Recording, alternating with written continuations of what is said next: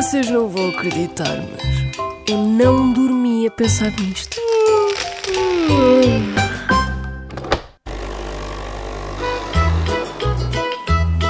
Sabe porque é que se diz ficar a ver navios? Não sei se me bem explicar, não sei o que é ver navio. Ou seja, quando esperamos por uma coisa e ela não acontece, dizemos que ficou a ver navios. Porquê? Diz quando a gente vê navios é porque não vê nada. Por, por norma é assim. Olha, fiquei a ver navios, não vi nada. Mas o que é que isso significa? O que é que, porquê ficar a ver navios? Isto provavelmente tem a ver com as mães que se despediam dos filhos marinheiros no Porto de Lisboa. Adeus! Adeus que me vou embora.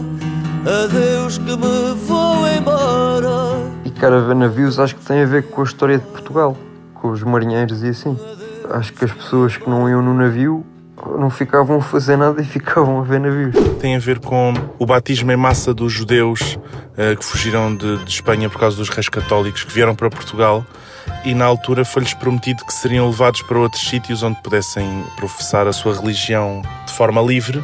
O que acontece é que não havia barcos para levar todos os judeus e daí a expressão ficar a ver navios, achando que iam para um sítio e ficaram a ver navios.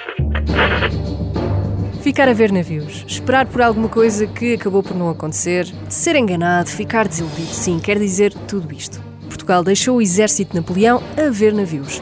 Foi uma falsa partida a 26 de novembro de 1807. Família real portuguesa embarcou para Belém, pronta para fugir para o Brasil, mas a viagem foi curta, até Cascais. Só conseguiram sair três dias depois. Quando as tropas lideradas por Junot chegaram a Portugal, às 9 da manhã do dia 30 de novembro, já a frota de 14 navios tinha levantado ferro e navegava, primeiro em direção a Cabo Verde, depois até ao Rio de Janeiro. O exército tinha cerca de 26 mil homens e ficou literalmente a ver navios.